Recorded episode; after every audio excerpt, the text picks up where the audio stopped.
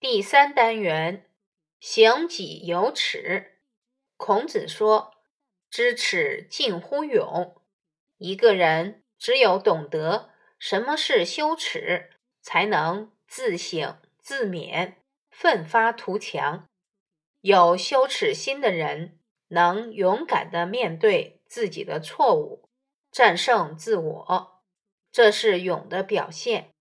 一个民族也只有知耻，才能唤起洗刷耻辱、捍卫尊严的勇气，激发出改造社会的巨大力量，使国家走向繁荣富强。十一，行己有耻。《论语·子路》子贡问曰：“何如斯可谓知是矣？”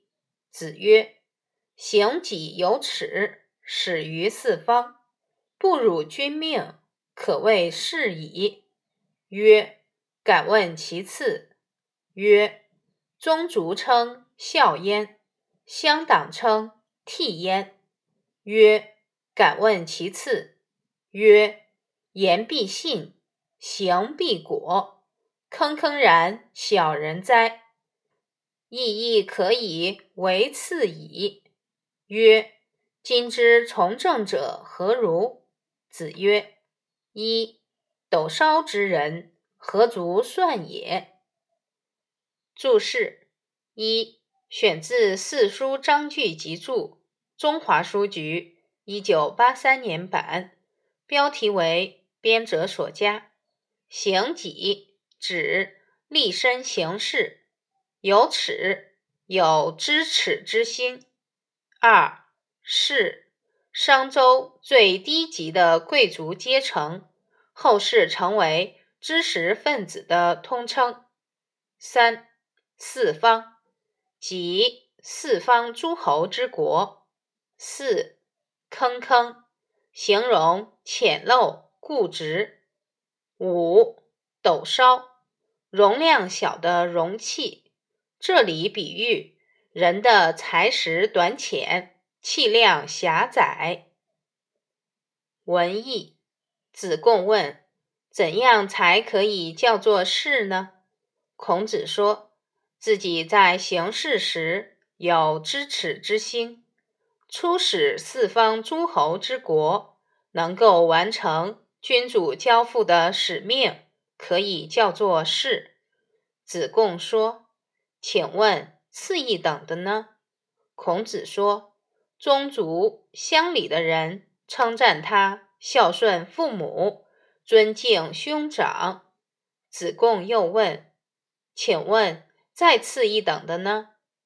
孔子说：“说到做到，做事果断，不问是非的固执己见，那是见识浅狭的人啊。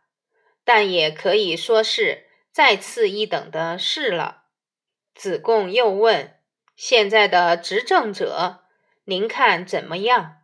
孔子说：“唉，这些气量狭小的人，哪里值得一提呢？你知道吗？苏武牧羊。汉武帝末年，苏武奉命出使匈奴，结果被扣留。匈奴贵族多次威逼利诱，欲使苏武投降，但苏武坚贞不屈，匈奴便将他迁往北海（今贝加尔湖边）牧羊，扬言要供羊生子，方可释放他回国。艰苦的环境没有使苏武屈服，他在北海边牧羊。每天拿着那根代表汉朝的毛节，以示时刻不忘自己的祖国。渴了，他就吃一把雪；饿了，就挖野鼠收集的野果充饥；冷了，就挤在羊群中取暖。这样，日复一日，年复一年，毛节上的牦牛尾装饰物。都掉光了，苏武的头发和胡须也变花白了。苏武历尽艰辛，留居匈奴十九年后，方得获释回国。他的事迹很快便传扬天下。苏武去世后，汉宣帝将其列为麒麟阁十一功臣之一，表彰其不辱使命的英雄气概。